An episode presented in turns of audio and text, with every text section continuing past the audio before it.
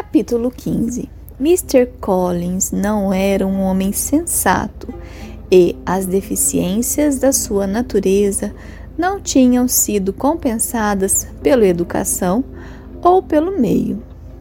A maior parte da sua vida tinha decorrido sob a direção de um pai ignorante e avarento. Embora tivesse cursado uma das universidades, tinha apenas feito os cursos necessários, sem travar nenhuma relação vantajosa. A sujeição em que o pai o mantivera o dotara a princípio de grande humildade de gênio.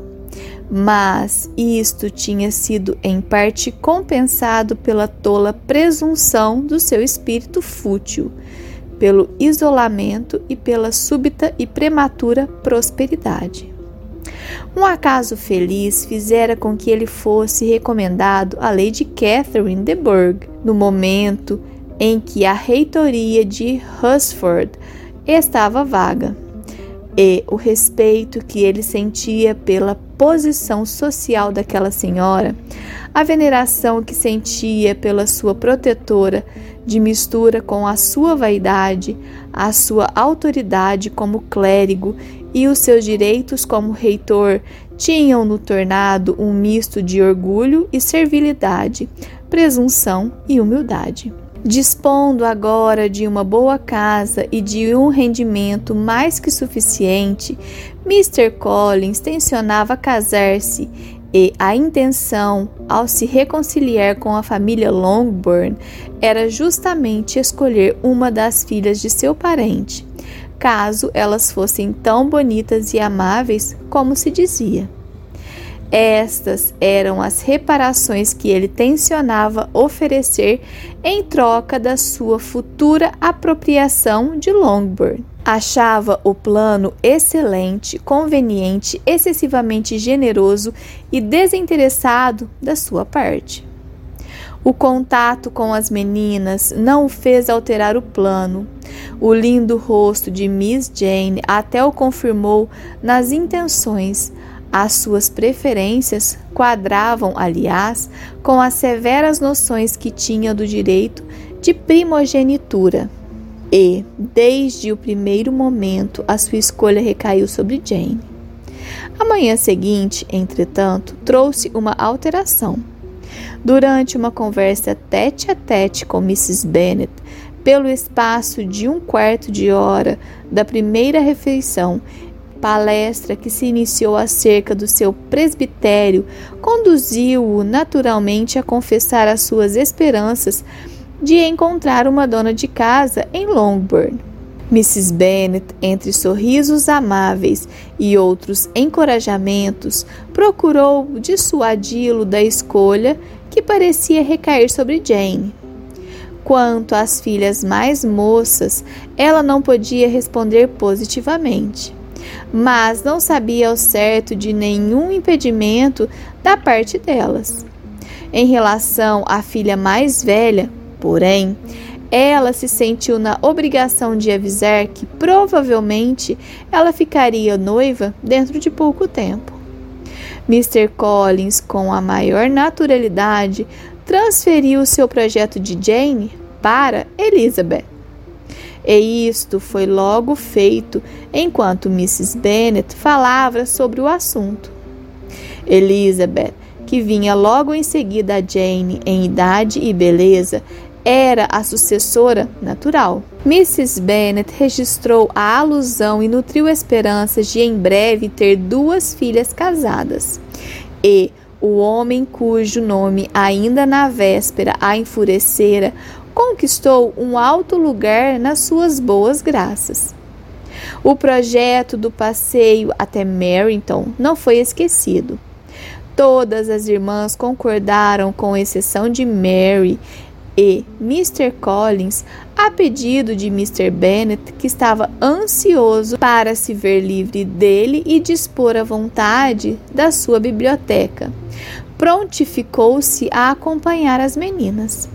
Depois da primeira refeição, Mr. Collins acompanhou o dono da casa à biblioteca e lá continuaria indefinidamente, teoricamente ocupado em examinar um dos grandes infólios da coleção. Mas, na verdade, falando sem cessar sobre a sua casa e o seu jardim de Husford. Estas invasões dos seus domínios irritaram Mr. Bennet extraordinariamente. Na sua biblioteca, ele se sentia sempre seguro da sua tranquilidade e uma vez declarara a Elizabeth que, embora tivesse sempre certo de encontrar a loucura e a vaidade em todos os demais quartos da sua casa, ali podia se considerar livre do espetáculo dessas fraquezas. A sua amabilidade, portanto, levou-o facilmente a convidar Mr. Collins a acompanhar suas filhas no passeio que elas haviam planejado. E Mr. Collins, que tinha muito maior vocação para andar do que para ler, ficou extremamente satisfeito, fechou o grosso volume e partiu entre pequenas frases pomposas da sua parte e amáveis assentimentos da parte de suas primas, o tempo passou até que chegaram a Meryton. Aí Mr. Collins foi obrigado a desistir dos seus esforços para atrair a atenção das duas primas mais moças. Imediatamente, os olhares destas começaram a percorrer as ruas à procura de oficiais e, a não ser um chapéu muito elegante ou um novo corte de musselina numa vitrine, nada mais seria capaz de atrair-lhes novamente a atenção. Aliás, todos os olhares foram atraídos imediatamente por um rapaz que nunca tinha visto antes e que parecia extremamente distinto e elegante. Vinha com um oficial do outro lado da rua. O oficial era aquele Mr. Danny, cujo regresso de Londres Lídia viera investigar. Ao passar, ele cumprimentou-as. Todas ficaram impressionadas com o aspecto do desconhecido. A curiosidade era enorme. Kitty e Lídia, resolvidas a investigar o caso, fizeram o grupo passar para o outro lado da rua, sob pretexto de uma compra a fazer numa loja fronteira. Por sorte, apenas tinham pisado a calçada do outro lado, os dois rapazes, voltando sobre seus passos, chegaram ao mesmo lugar. Mr. Dennis se dirigiu imediatamente para as moças e pediu permissão para apresentar o amigo, Mr. Wickham, que viera com ele de Londres no dia anterior e que aceitara uma comissão no seu regimento. Isto era realmente a coisa desejável, pois só lhe faltava um uniforme para ser o mais encantador dos rapazes. Logo depois de apresentado, ele se pôs a conversar, pois era desembaraçado e, ao mesmo tempo, perfeitamente correto e respeitoso.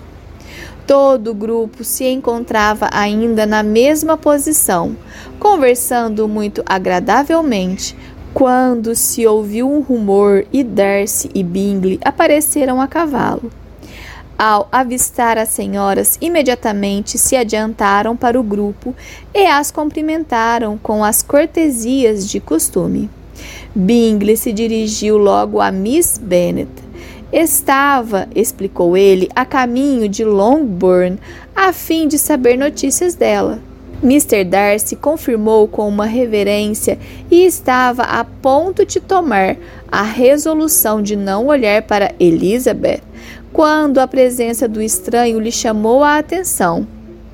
Elizabeth, que olhava para o rosto de ambos, viu com espanto que, quando seus olhos se encontraram, um corou e o outro empalideceu.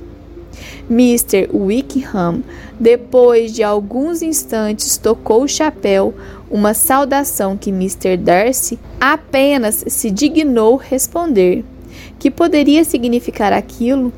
Era impossível saber, mas era impossível também não sentir grande curiosidade.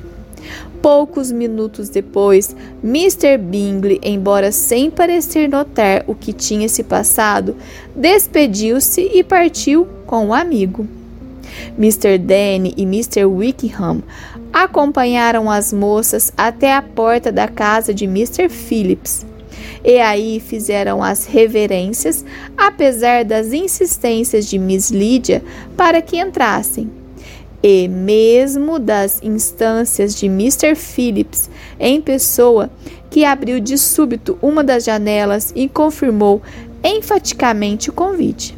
Mrs. Phillips via sempre com prazer as sobrinhas, especialmente as duas mais velhas, cuja ausência se fizera sentir recentemente. Ela exprimiu avidamente a surpresa que lhe causara a notícia do seu súbito regresso de Netherfield e disse que de nada teria sabido se não tivesse encontrado por acaso o menino da farmácia que lhe dissera que não estavam mais enviando remédios para Netherfield, porque as senhoritas Bennet tinham ido embora. Nesse momento, Jane chamou a sua atenção para Mr. Collins, que ela desejava lhe apresentar. Mrs. Phillips recebeu-o com a maior amabilidade e esta lhe foi retribuída em dose ainda maior. Mr. Collins se desculpou por ter vindo visitá-la sem apresentação prévia, coisa que, no entanto, se justificava plenamente pelo seu parentesco com as jovens senhoras que o tinham apresentado. Mrs. Phillips ficou espantada com tal excesso de boa educação mas o seu embevecimento diante do recém-chegado foi em breve interrompido pelas exclamações e perguntas a respeito do outro estranho. Quanto a este último, entretanto, ela só podia dizer às sobrinhas o que já sabiam, que ele tinha chegado de Londres com Mr. Danny e que ia receber o posto de tenente comissionado no condado de. Ela o observara, explicou durante a última hora, enquanto ele passeava de cima para baixo na rua. Se Mr. Wickham tivesse reaparecido, Kit e Lydia a teriam substituído nessa ocupação. Mas, infelizmente, ninguém passou pela janela, a não ser alguns oficiais que, em comparação com o estranho, se tinham tornado sujeitos estúpidos e desagradáveis. Alguns deles deviam vir jantar com os Phillips no dia seguinte, e a tia prometeu que faria o seu marido visitar Mr. Wickham e convidá-lo igualmente, caso a família de Longbourn pudesse vir depois do jantar. Assim ficou combinado e Mrs. Phillips declarou que faria um jogo de loteria e que ofereceria uma ceia mais tarde. A perspectiva de tais prazeres era muito agradável e todos se separaram extremamente felizes. Mr. Collins repetiu as desculpas e tornou a ser tranquilizado com incansável amabilidade por Mrs. Phillips. A caminho de casa, Elizabeth contou a Jane a cena que presenciara entre os dois cavalheiros. Mas Jane declarou que aquele procedimento lhe parecia incompreensível. Mr. Collins, ao regressar, alegrou Mrs. Bennet, dizendo que tinha apreciado imensamente as maneiras e a polidez de Mrs. Phillips declarou que, a não ser Lady Catherine e sua filha, nunca vira uma mulher tão elegante, pois Mrs. Phillips não só o recebera com a maior amabilidade, como o tinha incluído especialmente no seu convite para a próxima noite. Embora o estivesse vendo pela primeira vez, Em parte, isso devia ser atribuído ao seu parentesco com a família de Longbourn. Mas, mesmo assim, ele nunca fora tratado com tanta atenção durante toda a sua vida.